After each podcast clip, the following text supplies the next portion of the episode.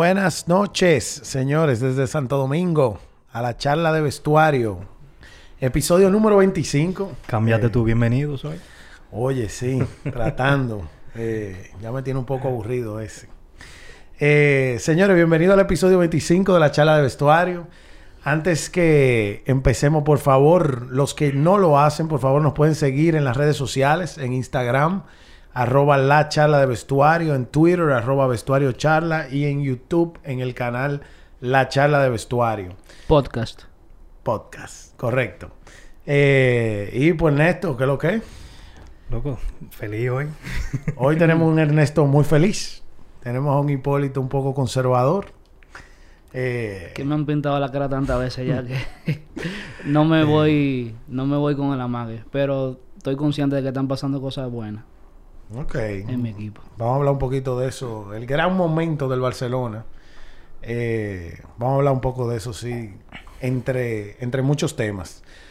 Señores, no... El deporte ni el fútbol realmente son... eh, están separados de lo que está ocurriendo en el mundo ahora mismo, que básicamente es eh, la invasión de Rusia a Ucrania.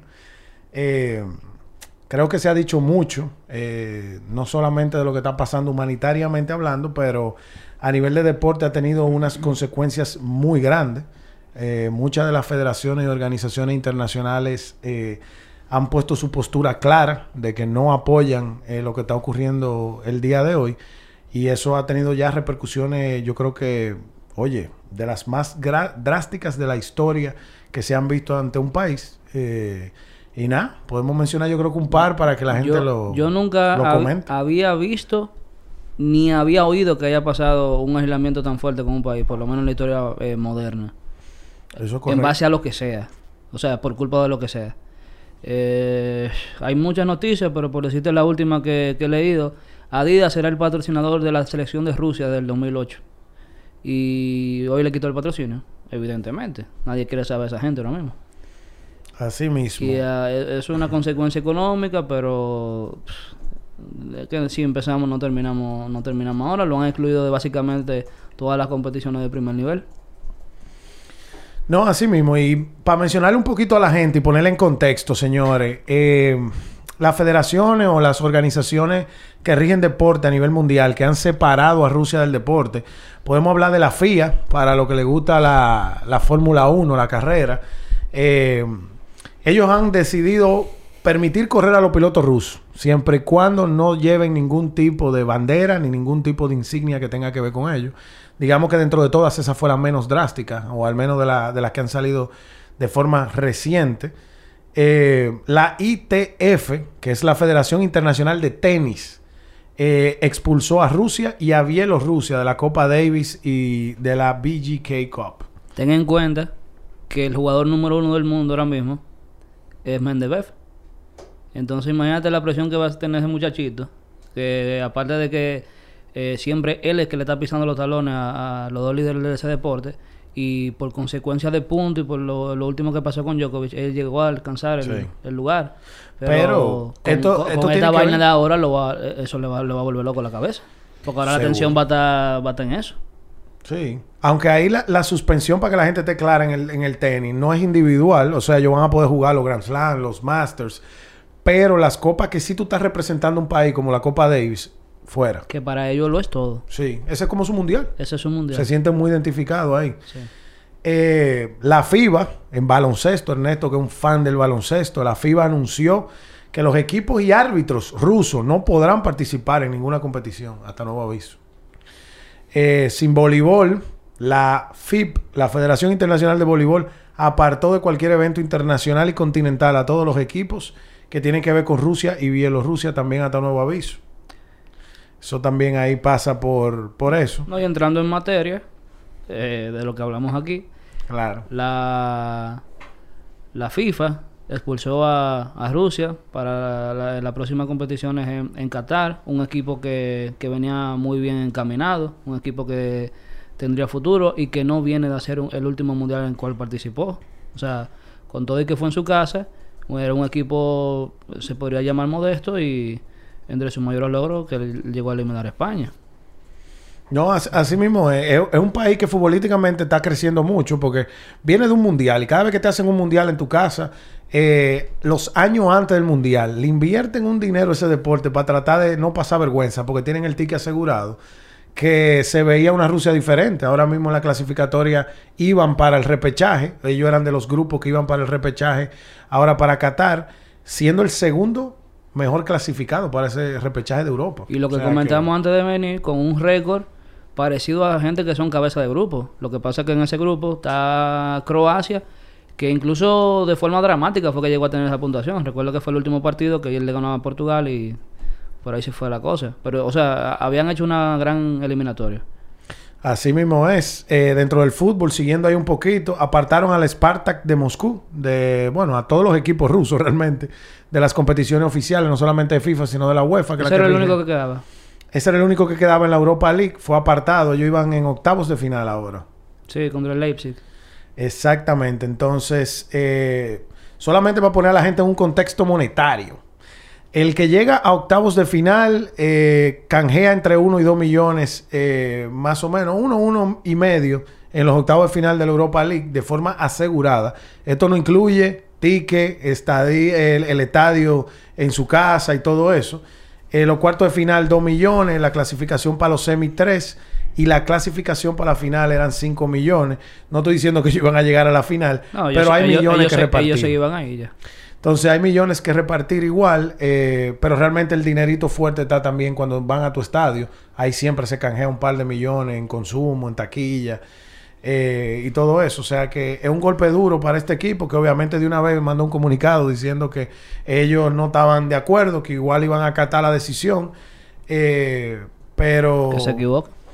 Pero no, que ellos aseguran que el deporte debe construir puentes, no quemarlos. Pero en verdad ya los puentes están quemados. Eh, digamos que es una sanción más para presionar los, las cosas políticas que están sucediendo, no contra el Sparta de Moscú. Hablando de jugadores que han tomado, como la mayoría del mundo, una posición en contra de lo que está pasando, eh, muchos jugadores eh, se han pronunciado en que no quieren participar con nada que tenga que ver con Rusia. Por ejemplo, justo antes que la FIFA sacara a Rusia de la eliminatoria del Mundial, eh, un partido que se avecinaba era Rusia contra Polonia.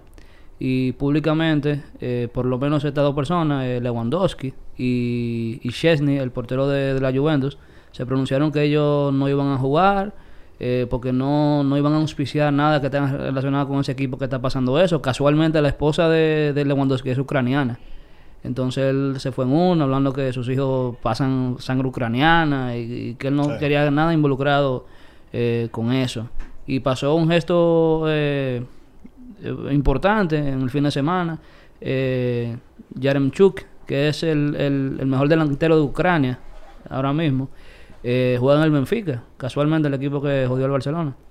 Y El Barça se jodió solo, pero está bien. bueno, no dudo que él eh, contribuyó. Eh, le hicieron, él entró de cambio en el fin de semana y ya tú sabes, el estadio se fue abajo, que el Tigre puso a llorar en el medio del juego porque le dieron la cinta de capitán, que él no lo es en el equipo. Y nada, eso, eh, el mundo está consternado con eso. Sí, algunas noticias quizás, yo no le quiero llamar jocosa porque estamos hablando de un tema serio, pero más o menos así jocoso o, o con algo de morbo. El entrenador del Sheriff, Tiraspol, el equipo que le ganó al Madrid Se en hizo- fase de grupo. Se hizo famoso. Exactamente. Yuri Bernidub se llama el entrenador ucraniano. eh, dejó sus funciones frente al equipo eh, simplemente para unirse al ejército. Él ni siquiera estaba en Ucrania porque el equipo del Sheriff es un equipo moldavo, de Moldavia. Entonces, inclusive hay fotos en redes sociales ya donde él tiene un, uniforme de militar y sale ya. Él está allá. Esto no es un cuento de camino y que él apoyó. La, o sea, simplemente él agarró y se fue. Fue de lo que de lo que fue para allá. Y una noticia que creo que sí va a tener mucha repercusión, no ahora, sino ya quizá un poquito más en el futuro. El presidente del Chelsea, el ruso, eh, Roman Abramovich, eh, deja sus funciones ya a la cabeza del equipo. Se lo cedió a su... eh, él tiene una fundación allá. eh, y le cedió entonces la dirección del club a la fundación, pero de una vez ya la noticia están hablando. Esta semana parece que van a haber grupos empresariales o fideicomisos que van a intentar comprar el Chelsea para que no tenga capital ruso. Entonces, eh, digamos que eso es lo que es. El impacto es grande realmente. Y esto es los primeros días. Llevamos una semana en esto. No, no, llevamos que- nada. Incluso cuando acabe, todavía van a salir eh, más consecuencias. Muchas Sí. más. No, no, y seguro que va a haber, que va a haber gente que vaya a quedar con, eh, digamos que con esa sensación interna de que no va a querer saber mucho todavía de eso. Y vamos a encontrar mucha gente haciendo postura de que no juego contra fulanito, no juego contra el equipo. O sea, todavía lo, lo está por verse.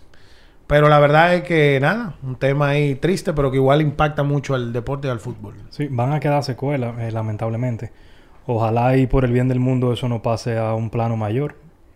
Y porque realmente al final del día el, pueblo ruso no tiene la totalidad de la culpa por lo que decida hacer su presidente.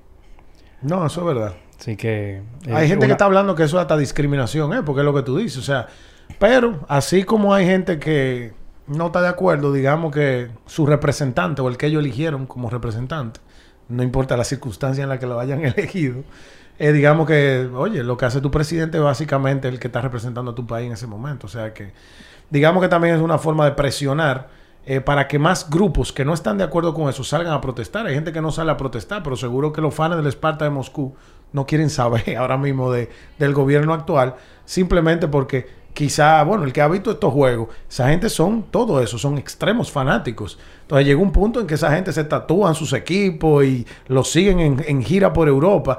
Eso es como una parte de su vida. En este momento yo estoy seguro que él no tiene ningún fan en ese equipo, ahora mismo, a nivel de, nacionalidad y patriotismo y todo eso.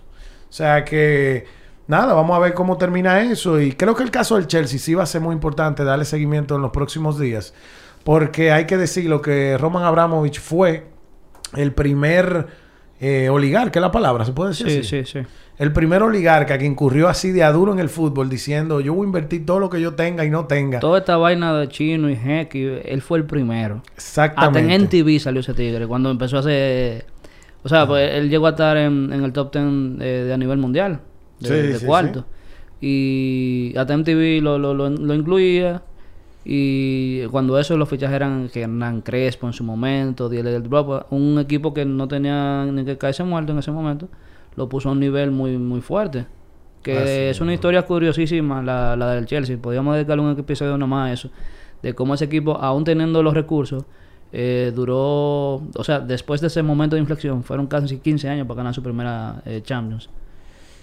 No, no, definitivamente. Y cogió un equipo eh, que realmente, históricamente, no había ganado mucho. Para no decir casi que nada. Y es un equipo que hoy tiene dos Champions. Creo que pocos eh, en Europa pueden decir que tienen dos. ¿no? Y la Teleliga de Mourinho, son muchas vainas. No, eh, Seguida. no, y es mucho. Él es actual campeón de la Champions League. O sea que eh, yo no sé cómo eso va a afectar al Chelsea, pero... La Liga de Fábregas. Pero sí. Señores, ese es el impacto de Ucrania. No queríamos eh, dejar de tocar el tema, por eso lo hacemos tan breve.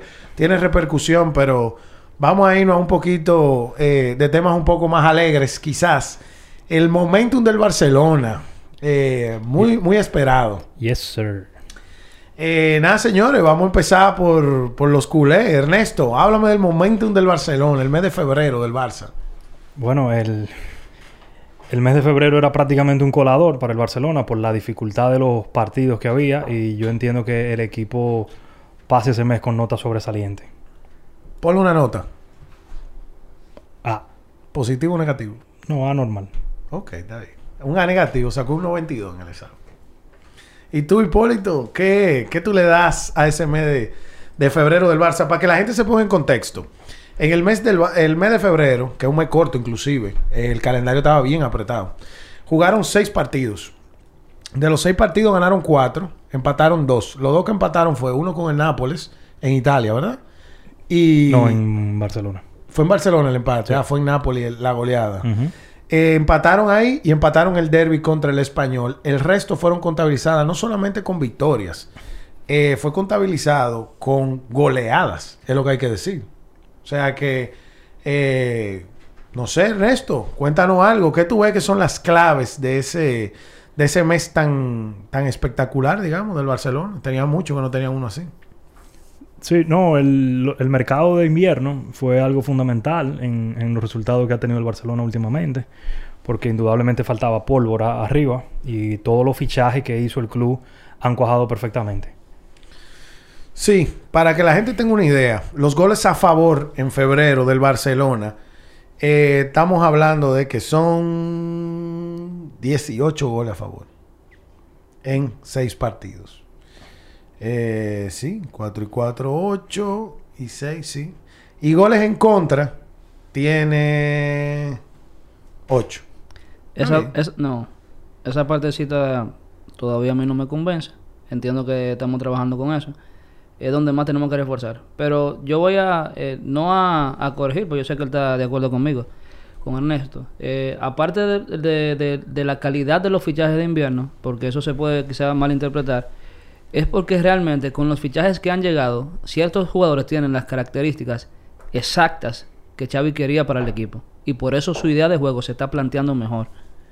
Eh, por, por decir algo, que es la parte que entiendo que más le gusta al mismo Xavi, es la posibilidad que él tiene actualmente con contar con dos extremos de calidad. Que para él eso era... eh, eh, tú no lo dices extremo, ¿cómo que tú lo dices? Winger, No, winger. En inglés, pero extremos. Bueno, Lo mismo. es lo mismo. Eh, y la sorpresa de, de todo este, me- este fichaje de invierno ha sido eh, Adama Traoré.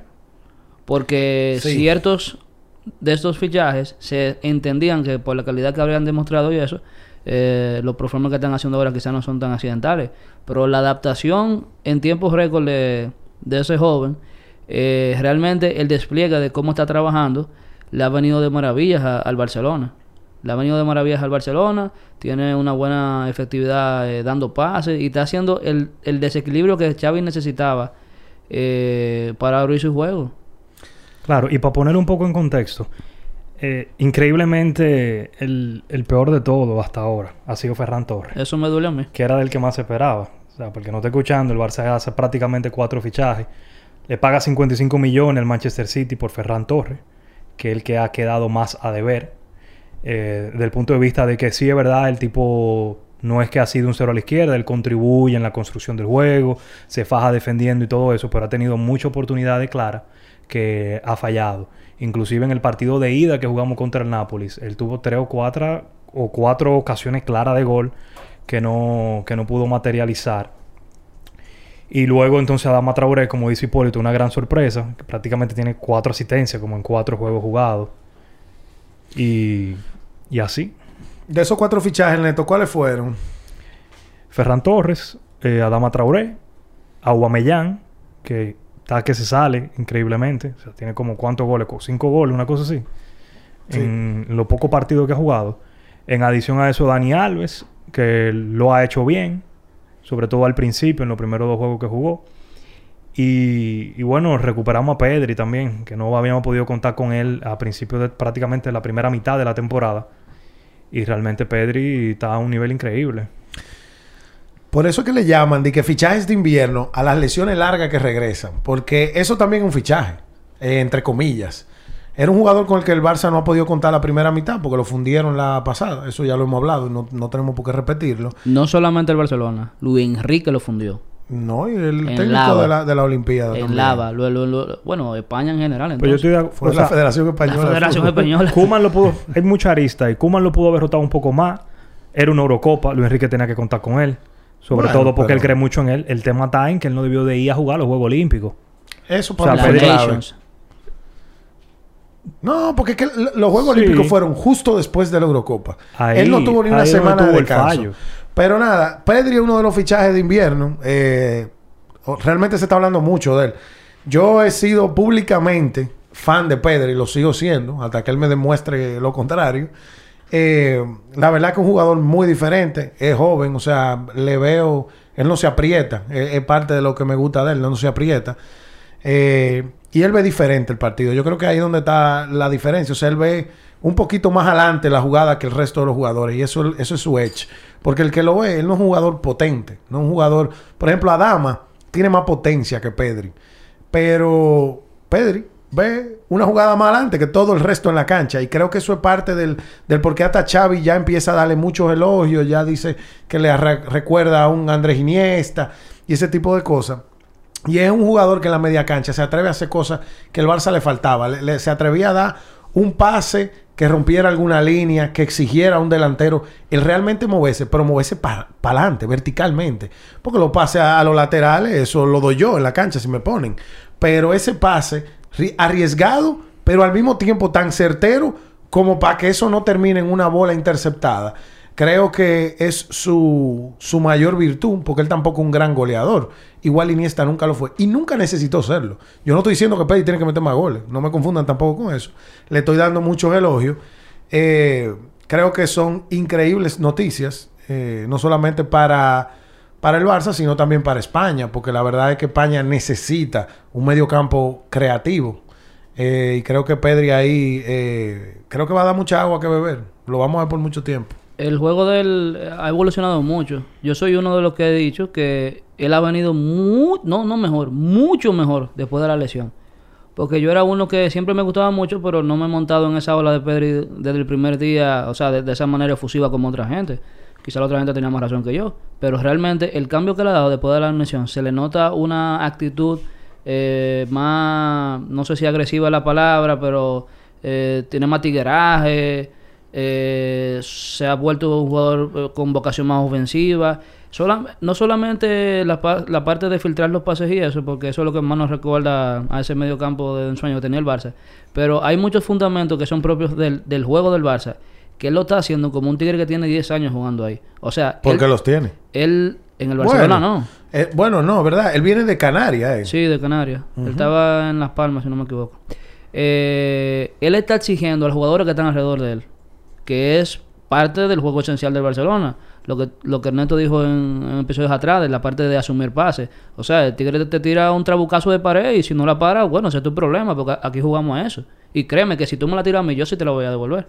Entonces, eso se estaba viendo. Eh, tú mencionaste algo de, de una jugada apretada de- del juego de contra el Bilbao, que, que anda por ahí en las redes, como una, una salida bella del Barcelona. Eh, Como hacía tiempo que no hacíamos. él, él exigió a Dani Alves y a todo el que estaba alrededor de él. Él, él fue el que menos hizo en eso, pero al, al mismo tiempo fue el que más hizo. Solamente de la forma que exigía a la gente que estaba al lado él, y las cosas salen. Si tú estás bien afinado, las cosas salen. No, mira, y con Pedri, ahí yo le, voy a dar un bombo a Xavi. Y eso le va a gustar mucho a Ernesto. Eso que dice Hipólito, de que, que él llegó mejor después de la lesión. Mira, yo creo que ahí sí tiene que ver Xavi, honestamente.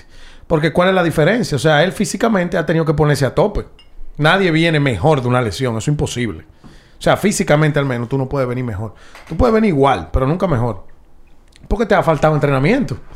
Entonces, eh, creo que ahí sí Xavi tiene mucho que ver. Creo que Xavi se la ha cogido con Pedri. Y eso es bueno para él, porque el maestro que, que tendría eh, es un verdugo, es uno de los mejores mediocampistas de la historia del fútbol. Y, creo que lo que él ha visto, Xavi sí le puede sacar mucho provecho, porque de verdad tiene muchas similitudes con, con Iniesta, que fue muy cercano a Xavi, jugaron tanto juntos, y quizá el que le está aconsejando a hacer una que otra cosa o a, o a atreverse a, a algo ha sido el mismo Xavi. Eso obviamente habría que validarlo ya luego. Pero el feeling que a mí me da es que después de la lesión el factor es Xavi. Ese creo que ha sido el, la clave. Y que el, el juego lo ha puesto a brillar a él ahora. Claro. Le han dado más oportunidades de brillo. Estoy contigo, o sea, yo creo que, bueno, ustedes saben de sobra lo que yo pienso sobre los entrenadores en el fútbol, sobre todo un equipo como el Barcelona que tiene un, o sea, pretende jugar un juego tan específico. Y ahí yo estoy contigo, o sea, para mí el gran artífice de todo, al margen de, lo, de los grandes fichajes de invierno, eh, ha sido Xavi. Yo creo que hoy en día los jugadores tienen un, un- mapa de ruta claro de lo que tienen que hacer en el campo y de lo que se espera de un equipo como el Barcelona. Xavi cogió un, prácticamente un, un equipo eh, en lo hondo, en una situación negra, le levanta la moral, eso es lo primero que hace al equipo, tiene a todo el mundo enchufado para la causa y está sacando lo mejor de cada jugador. Eso que tú dijiste es algo muy importante, eh, porque el cambio que Xavi le ha, aportado al Barcelona, eh, aunque él se conoce como uno de los jugadores más tácticos que puede haber, pero yo entiendo que uno de sus mayores logros ha sido como él ha relajado ese vestuario poco a poco. Era imposible que al momento de él llegar esa situación se revirtiera de la noche a la, a la mañana, y más cuando habían resultados que no te acompañaban, porque varios de los partidos que él llegó a perder al principio fueron o por error en el acierto al gol o, o cosas desdichadas, pero vaina leve. El equipo se estaba mostrando diferente. Entonces, es difícil subir la moral a una gente cuando ni siquiera los resultados te están acompañando. Pero él realmente ha relajado esa tensión que había en el vestuario. El Barça vuelve a sonreír y obviamente cuando los resultados se te están dando, toda esa transición es más fácil. Pero esta no es la primera vez que Xavi intercede de esa manera. Eh, han habido eh, situaciones. Yo recuerdo eh, cuando estaba el lío de los clásicos, por ejemplo. Eh, el, que, Sí. el que intervino, que, que le habló a Casillas, eh, bueno, el que no tiene conocimiento fue que se enracharon una vez, eh, fueron cuatro o cinco clásicos que jugaron el Madrid y el Barcelona al mismo tiempo, y la rivalidad escaló al nivel que al sol de hoy, que los equipos no quieren saber de A cada uno. No, y llegó a la roja eso. Eso todo. llegó a la roja, pero, o sea, eh, que Muriño tirándole un dedo a- a- al difunto Vilanova, eh, las peleas dentro de- de- del estadio, roja para Messi, o sea, se él las causaba porque le daban una pata para matarlo. Eh, entonces, en la tensión que había con, porque el, el núcleo de la selección en ese momento, como casi siempre, el 80% eran entre esos equipos. Y cuidado Sí, siendo el 100. sí. Entonces, Xavi fue el, el que interactuó entre, por ejemplo, Casillas y Ramos, que era lo más importante del Madrid en ese momento. Eh, y en el, que- en el Barcelona habían siete titulares. Entre No, que, sí. que, que Pedri, que Puyol. Él fue el que habló entre ellos para que No, eso no, bajara. es- eso era un equipo que quizás 9 de 11 eran de los dos equipos, si tú lo juntas. Pero sí, Xavi tiene que ver mucho, obviamente. Eh, yo sí creo que, que Xavi, claro que tiene que ver. Pedro igual venía con algo diferente en el chip ya como jugador, eh, y eso lo traía nato. Eh, para validarle el dato nada más a la gente y no queden en dudas, sí jugó en Las Palmas, jugó un solo año en segunda división. Eh, y el Barcelona creo que fue uno de los grandes aciertos. Vio a un jugador que quizá otros equipos ya lo estaban viendo seguro, pero el que actuó a tiempo fue. No, el Madrid lo estaba viendo. Fue, fue que el Barça Barcelona. le ofreció más de lo que le estaban ofreciendo los otros. No, si fue por dinero, entonces está bien. Al Madrid hay que ir con, con ganas de- de- de- del corazón, no de la cartera. Bueno. No, no, ojalá el Madrid hubiera hecho el, el esfuerzo, porque la verdad que hoy, por ejemplo, Pedri da creatividad y es lo que se nos está esfumando poco a poco con Modric, con la edad de Modric. Entonces, quizá Pedri hoy en el Madrid ya sí te diría que indiscutiblemente que íbamos a tener una época de dominio total. Eh, pero... Su valor de mercado está subiendo. Sí, no, es un jugador blindado ya por el Barcelona, realmente. Eh, la cláusula que le puso el Barcelona cuando, cuando lo fichó, realmente en, en octubre del 2021, realmente firmó su segundo contrato con el Barcelona, luego de haber firmado el inicial, y le pusieron una cláusula de un billón de euros, lo que hoy es 1.5 billones de dólares. O sea, estamos hablando de... Él tiene que querer irse y el Barça tiene que querer dejarlo salir al mismo tiempo para que dé. Pero sí. Eh, un par de datos para que la gente lo tenga pendiente. En su carrera en el Barcelona, él lleva, este es su segundo año, no ha jugado mucho realmente. Lleva 44 partidos. Eh, no, mentira, 66, 65. 44 en la liga. En los 65 ha metido 6 goles. Eh, básicamente ese es su promedio. En total tiene 102 partidos y 10 goles en, en los equipos de Las Palmas y el Barcelona. Pero repito, o sea, él lo que le aporta al juego no es goles, es otra cosa, que es más escasa que el gol. Tú Ahora- encuentras más fácil gol que lo que Pedri le está dando al Barcelona. Ahora pregunta, ya que tú mencionas el, el ejemplo, él, que con él que más hemos perdido tiempo. Eh, en este último mes de ensueño, que se podría decir, del, del Barcelona, ¿quién ha sido el jugador que más le ha aportado al equipo? Puede ser de, de los fichajes, puede ser de, de los viejos, de los medio viejos, de los nuevecitos. ¿Cuál ha sido? Yo tengo el mío. Wow. Mira, si yo la tengo que contestar, digamos que yo, que soy el del otro bando, puedo tener la respuesta más sencilla, pero el Neto y Hipólito creo que abundarán más al respecto. Yo, en verdad, eh, está complicado decirlo. Sí, está, Está muy complicado. complicado. Y creo que el éxito del mes de febrero ha sido porque los mismos jugadores lo han puesto complicado el decirlo. Porque si fuera uno solo, como yo dije el otro día con el Madrid, ah, es Courtois, ya tú sabes que el resto está jugando muy mal, para yo decirlo tan rápido. Entonces, para mí está entre Aumabellán, Traoré y Pedri. Eh, pero creo que ha sido la combinación de los tres. Si yo tengo que sacar uno, tuviera casi que adivinando. Para mí los tres han explotado al mismo tiempo. Eh, y eso ha hecho el éxito. ¿A qué tú. El mío no están entre esos tres. Ahí es donde entra el conflicto con el neto. ¿Cuál ha sido? Tira, mójate. No, Pedri. Para mí eso se cae de la mano. Pero Pedri no ha jugado todos esos partidos, ni de titular ni de nada. Jugó contra el Napoli y de la vuelta. Mm. Jugó contra, me parece que contra el Atlético de Madrid. Jugamos contra el Bilbao. Valencia entró de cambio. Bueno, pero un solo partido y de cambio. Yo a quien pongo como el jugador que más me ha alegrado y que le he visto mejor desempeño en, eso- en esos meses ha Ah, sido. Jordi Alba. Yo sabía. Lo iba a decir. Él, él es uno de los cabezas de- del equipo. Eh, no sé qué tanto eh, peso tenga su, su opinión en el vestuario, pero solamente por, por el tiempo que tiene y por de la camada que viene, era un jugador que estaba llamado a dar eh, un paso adelante y lo ha hecho en todo el sentido de la palabra. Ha esforzado más el físico, eh, su, su coeficiente de defensa ha subido mucho y se le ha pasado dando asistencia y goles. Más a un lateral, tú no le puedes pedir. Bueno, vuelvo y repito con eso. Realmente creo que el éxito del, del Barça es que si hubiera sido un solo jugador, no tuvieran los resultados que tuvieron en esos seis juegos. Creo que así mismo, Sí, el sí que se ve. puede. Messi lo hizo. Bueno, por pero- mucho tiempo. Sí, pero no sabe. Bueno, habría que ver. Eh, los partidos importantes, Messi igual no podía solo y se demostró. Tenía cuatro años que no le metí un gol ni una asistencia al Madrid. O sea, eso algo te dice. Al Madrid solo, papá, pero, Eh, no, y en Champions, si te digo las goleadas que ustedes cogieron, no terminamos hoy. pero llegaba a semifinales. Bien, ah, y a octavo y a cuarto. Ya estaba ya cuarto. Eh, pero realmente sí, creo que el éxito del Barça es multifactorial, como le gusta decir Ernesto. Creo que ahora sí aplica, es multifactorial. Xavi carburó, los fichajes fue un enganche total, menos el de Ferran Torres.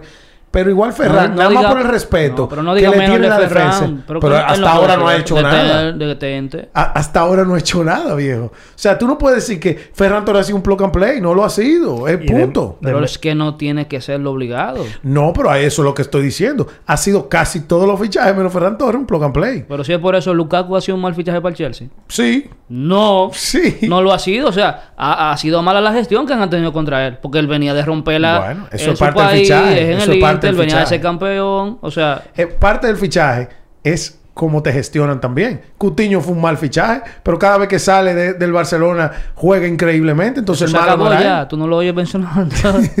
ya le salió su handicap. No, no hay que entrarme en detalle en Cutiño, señores. Eh, yo tengo, yo tengo una pregunta para los culés. Regresó Memphis Depay. Nosotros hablamos mucho el año pasado en este podcast de Memphis Depay. Regresa de la lesión. Eh, creo que metió un gol. En el juego pasado metió un gol. Sí. El último del Barcelona. ¿Qué significa esto para Xavi? ¿Qué problema él tiene ahora en la delantera? El equipo empieza a carburar sin Memphis. Es muy peligroso tú cambiar la dinámica del equipo porque haya venido una persona, entre comillas, que un peso pesado. Y creo que Memphis, aunque tiene poco en el Barcelona, entiendo que era considerado un peso pesado al inicio de, de temporada. Entonces, mi pregunta hacia ustedes.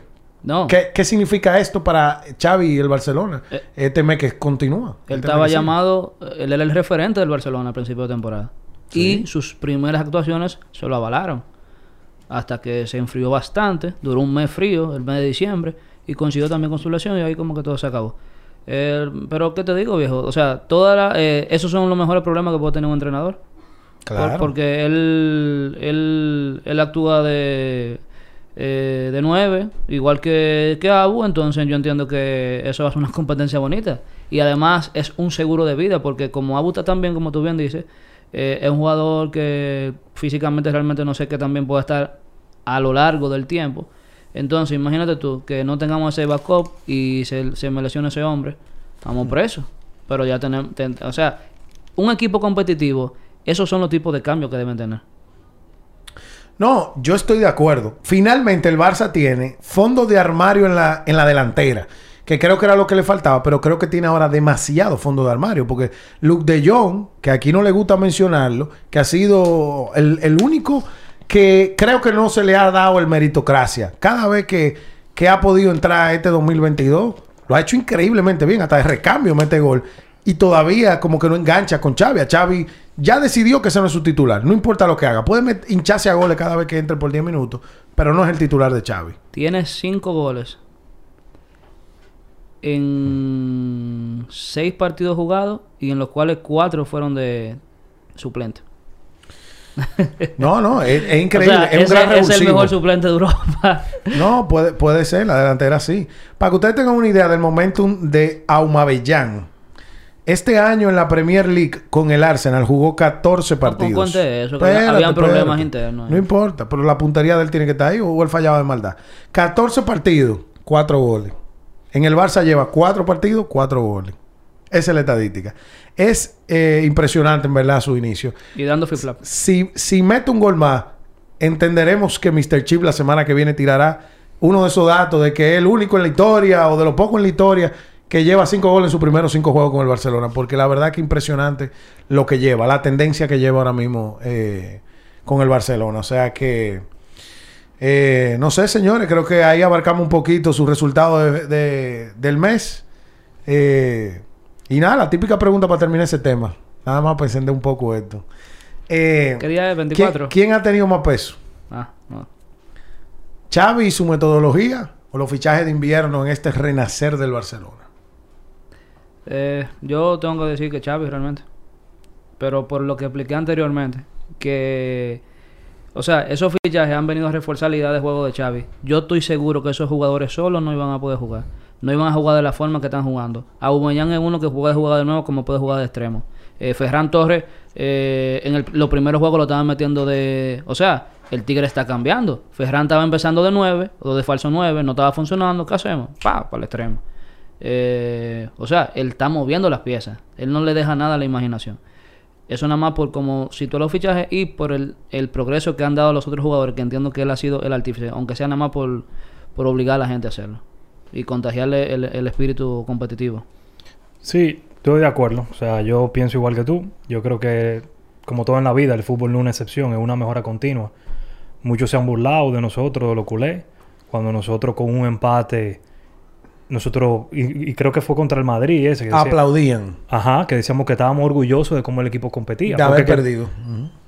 Bueno, estábamos orgullosos de la manera que el equipo jugó, independientemente de que el resultado no se dé. Porque es el problema de tú ser resultadista puro y duro. Que, que no te permite hacer un diagnóstico correcto de la situación actual del equipo. Y, y ya desde ese entonces tú veías tú veías síntomas de que las cosas iban para bien. O sea, que el Barça está en un camino correcto. Y el primer crítico con el equipo el entrenador, que eso, lo- eso me gusta. Aún teniendo un gran mes de febrero, él dice que todavía faltan muchas cosas por mejorar. Y evidentemente estoy de acuerdo con él. Roma, Roma no se hizo en un día. Y el Barça está en una línea que tiene que seguir, tiene que seguir atacando, tiene que seguir mejorando. Creo que Hipólito dejó entrever un poco ahorita eso, el tema que le preocupa a la defensa, que es una asignatura pendiente. Pep como a su tercer o cuarto año fue que logró Pero es verdad eso de la defensa. Es ¿verdad? cierto. Porque de los seis juegos de febrero, en cinco le marcaron. Y en varios de ellos le marcaron dos goles. No, es un problema preocupante. Porque realmente, digo lo que más me duele de, de ese problema, es que es un problema de personal. O sea, eh, por más que Xavi, entiendo yo que, entre- o sea, él va a tener que hacer magia, por, por decirlo así, para que con lo que él está contando puedan rendirle para los resultados que quizá él quiera. Porque es que ya lamentablemente un Piqué, por más bueno que esté jugando últimamente y que vuelva, ya eh, el físico no le da para hacer lo que él hacía en el 2012. Eh, ahí mi único hombre de confianza es Araujo, que es el, el jugador nuevo, y que Jordi Alba aparentemente está volviendo a su mejor nivel. pero, mejor los, nivel, pero después los otros, nivel ofensivo ninguno. o defensivo. Después los otros, de, de los dos. Dest ha mejorado últimamente. Sí, pero tiene dos partidos en eso. Bueno, Entonces, pero hay que, hay que reconocerlo, lo ha mejorado. Y Xavi cuando llegó al club, él dijo, cuando él vio a Dest, hay cosas que no me gustan. Él, él, él no, que no estaba trabajado el, el, el, el fucking Y- equipo. y- y Ter O sea, nosotros Stegen- hemos lo- no, Ter Stegen es otro, es el peor. Bueno, pero es el pero el problema, que ese es nuestro Está bien, portero. pero si Ese es el que ha mejorado. si logramos recuperar un lateral como Dest, que para mí, yo sé que ahí tenemos opiniones diferentes, para mí el tipo tiene mucho potencial. Que lo materialice o no, eso son otra cosa. Pero yo entiendo que Xavi y Dani Alves, probablemente el mejor lateral derecho de la historia, creo que van a ser de mucha ayuda para él. Porque Sí. por lo menos él siempre ha tenido, él, ha teni- él ha tenido un problema de posicionamiento en el, en el campo. Y creo que eso es algo que, que el entrenador y el cuerpo técnico están trabajando. Bueno. Eso es algo importante. Lo vamos a ver en las grandes citas. Ahora, en mi caso, eh, yo sí creo que los fichajes de invierno sí han sido la clave. No digo que Xavi no tenga que ver, no, no quiero que me confundan. La pregunta fue clara. ¿Quién ha tenido más que ver? Para mí son los jugadores, el los fichajes de invierno. Al final del día, eh, si Chávez continuaba con la misma plantilla que tenía, hubiera tenido los mismos resultados que tuvo a final de año, que eran igualitos que los de Kuman. Y Kuman lo vivía diciendo, esto es lo que hay, con eso es que trabaja. Chávez hubiera dicho lo mismo ya ahora en marzo, si le hubieran dejado los mismos jugadores. Ha tenido la suerte de que ahora en invierno, como no fue en verano, hay muchos jugadores que tienen una calidad como la que ya han demostrado con el Barcelona, que fueron, digamos que apartados de las dinámicas de sus equipos. Y la porta, eh, digamos que ni viejo ni, eh, ¿cómo es? Ni, ni, ¿qué? ni, ni perezoso. Eh, creo que eso aprovechó de eso. Y creo que ahí la experiencia de la porta se, se mostró. Donde como zorro viejo al fin, agarró un par de, de esos jugadores que él entendía que podían aportarle sin él económicamente tener que hipotecar la casa. Y le ha salido a la perfección. Ahí no, no se puede decir más. Algo Eh, muy importante para cerrar ahí, que ya ve que me- vi que me hiciste señas. Eh, una de las cosas más importantes que no hemos mencionado, el tipo ha, yo no voy a decir que ha recuperado, el tipo ha presentado a Dembélé en el Barcelona. O sea, Sí, eh, pero no. bueno, Para mí Dembélé se va. Ya eso está listo. Eso Él- está ellos lo que lo están motivando para que realmente les aporte a sus objetivos deportivos, entiendo yo. Porque el Barça, eh, hay que decirlo, aquí yo estoy viendo la tabla de la liga. Señores, el Barça tiene un juego menos que todo el que está arriba en la liga. Si ellos ganan ese juego que le falta contra la Real... No, mentira. Es que hay cuatro equipos con un juego menos. Pero le falta un juego. Si el Barça juega ese juego, se coloca en tercero de la tabla. No en cuarto. No, no es la discusión que teníamos hace tres meses de si llegaban a Champions o no. Cosa que yo siempre supe de un inicio y dije, eso va para Champions sí o sí. Pero no sabía que iban a agarrar tanta fuerza. Y el punto es que si ganan ese partido, ya están a dos eh, del cuarto lugar, que sería el Real Betis, y solamente estuvieran a ocho punticos del Sevilla, que si me preguntan hoy, como veo las cosas, el Barça termina de segundo la liga. Eh, es la verdad. Ojalá. Así como yo lo veo. Termina de segundo la liga, porque yo veo que aunque el Sevilla sigue teniendo buenos resultados, está empezando a flaquear. Tiene una- un par de lesiones importantes. Jesús Nava no regresa.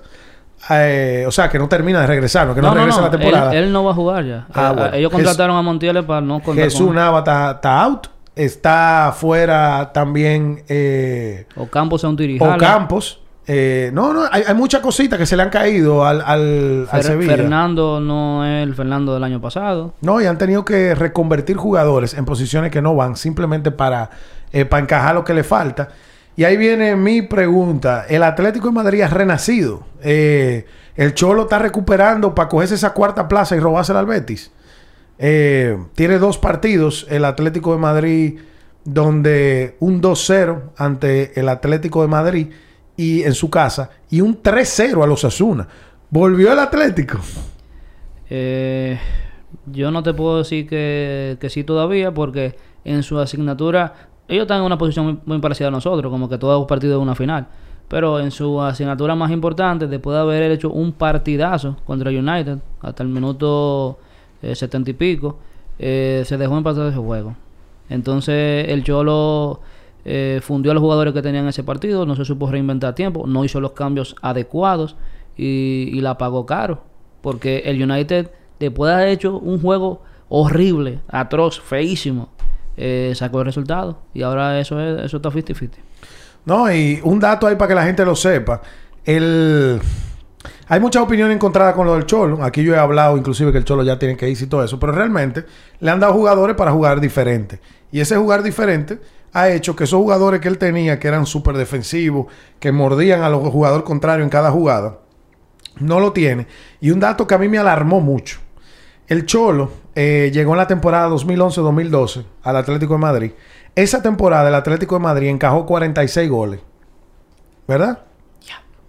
Así es. Encajó 46 goles. eh, para un promedio como de 1.21, una vaina así por partido. Luego de esa temporada, lo máximo que ellos habían permitido eran 31 goles. Y fue la temporada siguiente que él seguía armando. Luego de eso, nunca habían sobrepasado los 28 goles por temporada en contra en la liga. Esta liga en particular ya llevan 34 y nos quedan tres meses de esto. Entonces, realmente el sistema ha tenido que cambiar. Aquí eh, dijimos mucho y alabamos mucho que el Cholo estaba jugando más ofensivo y todo eso. Pero en la vida todo es un balance, eso tiene un precio. El jugar un poquito más para arriba, que era lo que le criticaban a él, porque eso era criticado para él, tuvo un precio. El precio de los goles en contra. Eh, y al parecer, obviamente, te va mejor cuando, no te- cuando tú no encajas, que tratando de meter mucho. Entonces, pero nada, creo que van en un buen camino. Dos partidos, ¿verdad? Eh, 3-2, 3-0 y 2-0. Que- Y con dos equipos que entiendo que estaban haciendo una buena Lo más importante temporada. de eso para mí es la portería cero, porque los goles ya lo estaban metiendo.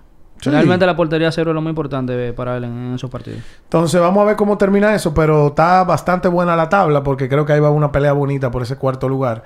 Porque aunque yo sí creo que el Barcelona ya le va a pasar al Betis, pero realmente vamos a ver qué va a pasar con esa última plaza, porque el Betis jugando bien, metiendo goles, eh, al Cholo no le va a ser suficiente gana su partido, tiene que esperar que el Betis pierda. ¿Qué batalla usted entiende que está más interesante? Eh, porque por la historia reciente se entiende que el Barça y el Atlético no se pueden quedar fuera de Champions. O sea, como que los dos deben llegar, de alguna forma, no sé cómo, de alguna forma uno de los dos que está ahí arriba, que no es el Madrid, se va a descalabrar. Ahora bien, ¿qué batalla más interesante? ¿Esa del cuarto lugar o la de la Premier del cuarto lugar? Bueno. Eh, pregunta complicada, señores. En la Premier eh, empezó esto candente, candente. El City, y yo creo que puedo decirlo aquí delante del público, porque así también me, me lancé al agua. Tiré el gato al agua. Sí, te lo doy, yo me acuerdo de eso. Eh, yo dije que el City podría correr el riesgo de que se iba a enfocar en la Champions. Y yo lo creía. Es la asignatura pendiente de Pep. Pep tiene varias ligas seguidas, ¿verdad? Tres, Ernesto. Fue lo que tú me comentaste el día aquel. Tres ligas seguidas, lo cual es un escándalo total. Pero luego de tres ligas seguidas, yo sé que la afición no se va a conformar con una liga. Ellos prefieren votar la liga y ganar la Champions. Y en la Champions han hecho un espectáculo. Salieron aplaudidos el día aquel que ya lo comentamos y todo eso. Y, y en la liga, bueno, los resultados han empezado a caer. Creo que algunas rotaciones, algún cansancio de los jugadores donde le están diciendo que el esfuerzo es en la Champions. No, y también que ese día Harry Kane se soñó que era Messi. No, y, y ahí donde voy. Para que la gente sepa, la liga estaba a más de 10 puntos hace un mes. Ya la liga está a 6 puntos. El Liverpool, es verdad que le cancelaron un juego ahora porque jugó la final de la Carabao Cup. Yep. Eh, o la English Cup. La League Cup. Ah, la League Cup. Eh, entonces, al final creo que le ha empezado a pasar factura. Eh, el Liverpool empieza a, a respirar en la nuca. Y ahí es donde yo creo que Pep puede cometer un error. Eh, Pep es un ganador. Pep va a querer ganar las dos cosas. Pero creo que por tratar de ganar las dos cosas, va a cometer un error. Eh, y el error lo va a cometer en la Champions. Si él se enfoca en, en continuar por ahí, por ese sendero de no dejar que el Liverpool se le escape, yo creo que el equipo puede sentirlo. No en el juego que queda, porque ese juego está decidido. Pero ya, como dice Florentino Pérez, la Champions League empieza en cuarto de final. Entonces, en cuarto, cuando venga un equipo que lo va a exigir al 200%, creo que, que ahí puede venir eh, uno u otro. No, si él no rota en la liga y no suelta ese pleito y deja que el equipo B trate de, de llevarse lo que queda en la liga, pudiera ser que, que vote una Champions una vez más. En Liga yo estoy todavía el pendiente con el Liverpool incluso. O sea, eso se va a poner bueno. Oh, no, eh, buenísimo. La verdad que la Premier... eh, Aunque yo, eh, para pararte rápidamente, yo, yo, yo no creo que, que eso vaya a demalograr de mala manera al equipo de Pep. Eh, no, ellos tienen un, un tiene gran fondo, de armario, armario demasiado Sí, sí, sí, sí. grande. Yo entiendo que simplemente lo último que ha pasado, o sea, el Tottenham venía de, de tener una de las peores rachas eh, que, que tenía en su historia reciente, con un gran entrenador y una gran plantilla, tenían como cuatro partidos seguidos, y el que gana se lo gana en el City. Eso no es normal. Eso Bueno. fue un cosa del fútbol. Pero que el día que menos llueve te puede ganar cualquiera. Y el empate que tuvieron antes de eso también, son, o sea, son flux. Pero yo no, no creo que esa sea eh, ni la realidad ni parte de la realidad. Ese equipo está bien para ganarlo todo.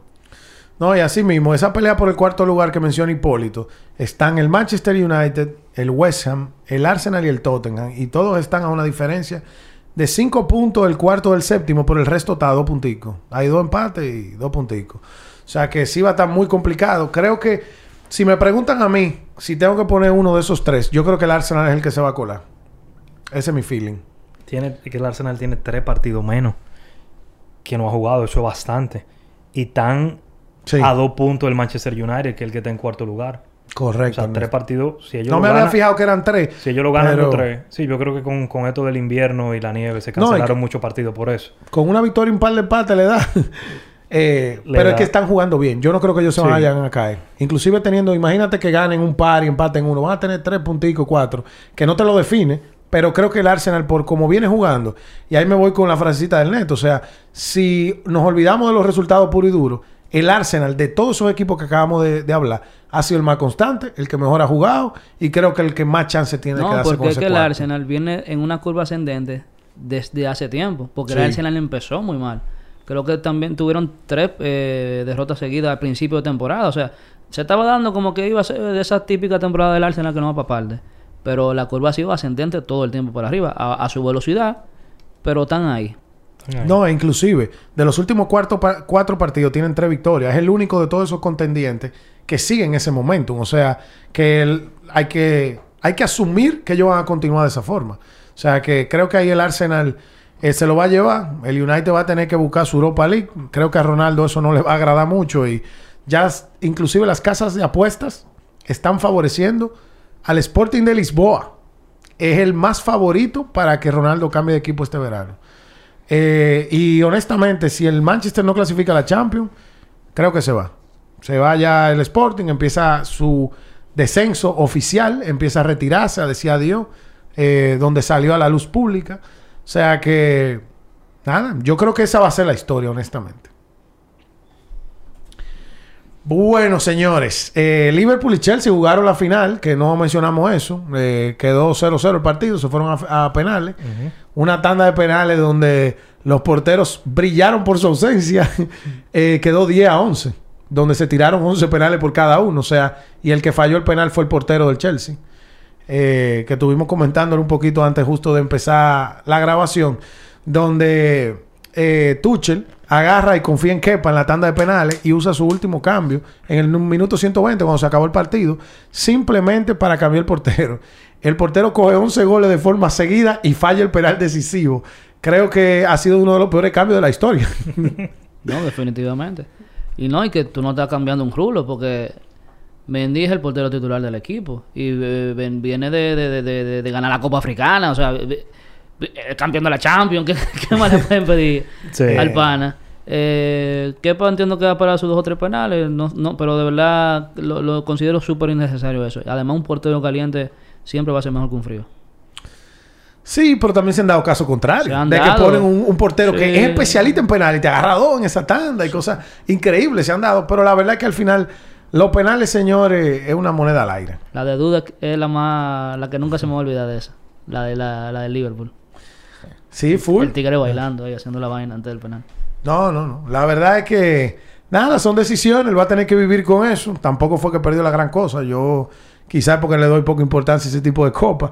Eh, No, pero. no es que no el- importan, el, el pero. el Liverpool eh, la ganó ya, pero tenía como 10 años no la ganaba antes que el club llegara. O sea, el Seguro Liverpool. ponía a los canteranos a jugarla también. No, es que el Liverpool, o sea, acuérdate que antes de la llegada del club, el Liverpool era el Liverpool, pero no tenía esa tradición como estos equipos grandes que siempre ganan algo. Se iba en blanco muchas veces.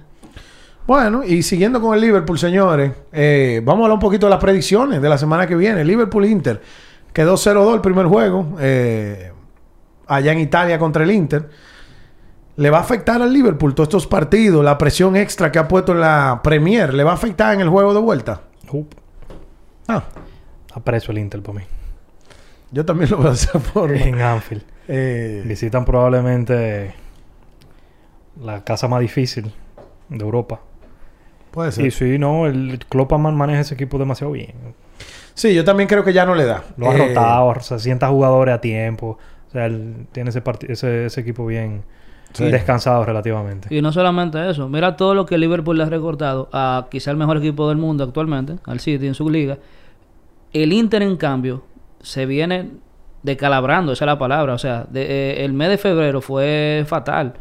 Ellos le ganaron al Milan eh, y nuestro corresponsal italiano no, nos dijo cómo fue que pasó ese juego, que el Milan realmente dominó, pero el Inter pudo eh, remontar. Pero después de ahí, eh, el Napoli le empatan, el Liverpool le gana el Champions, pierden contra el Sassuolo, empatan con el Genoa. Incluso en, en la Copa Italia también vuelven a empatar con el Milan. O sea, es un equipo que, que viene muy mal y el otro muy bien. Eh, eh, ahí las matemáticas no, no tienen que entrar mucho para los saber qué es lo que va a pasar. Los últimos tres juegos del Napoli en la liga italiana son dos empates y una victoria. El problema es que el Milán no ha eh, aprovechado ese momentum. No, perdón, es el Inter. Peor aún, los últimos cuatro juegos tiene dos derrotas y dos empates. Eh, y el Milan, que tú lo mencionas, tiene dos empates y dos victorias. Igual le ha pasado al Napoli y no le ha podido recortar. Pero eh, nada, en el Bayern Salzburgo, ¿qué esperamos ahí, señores? Crónica de una muerte anunciada. La venganza bávara, la digo yo. Eh, bueno, yo también lo dije, o sea, eso era un preámbulo del 5 a 0 del Bayern, pero en verdad tenemos que respetar un poco, señores. Esa eliminatoria nos eh, aterrizó un poco de que el Salzburgo algo tenía. Ernesto nos dio unos buenos datos del entrenador del Salzburgo en el episodio pasado, y si no fue en ese, fue en el anterior a ese, pero nos dio unos datos muy buenos, o sea que hay que respetar un poco al Salzburgo. Creo que el Bayern, la clave para ese partido, eh, tienen que entrar tranquilos. Ellos no pueden entrar nerviosos, como buscando ese gol extremadamente rápido. Ellos tienen que, nada, tejer su red como siempre lo han hecho allá en su casa. Eh, que el gol va a llegar, eso es seguro.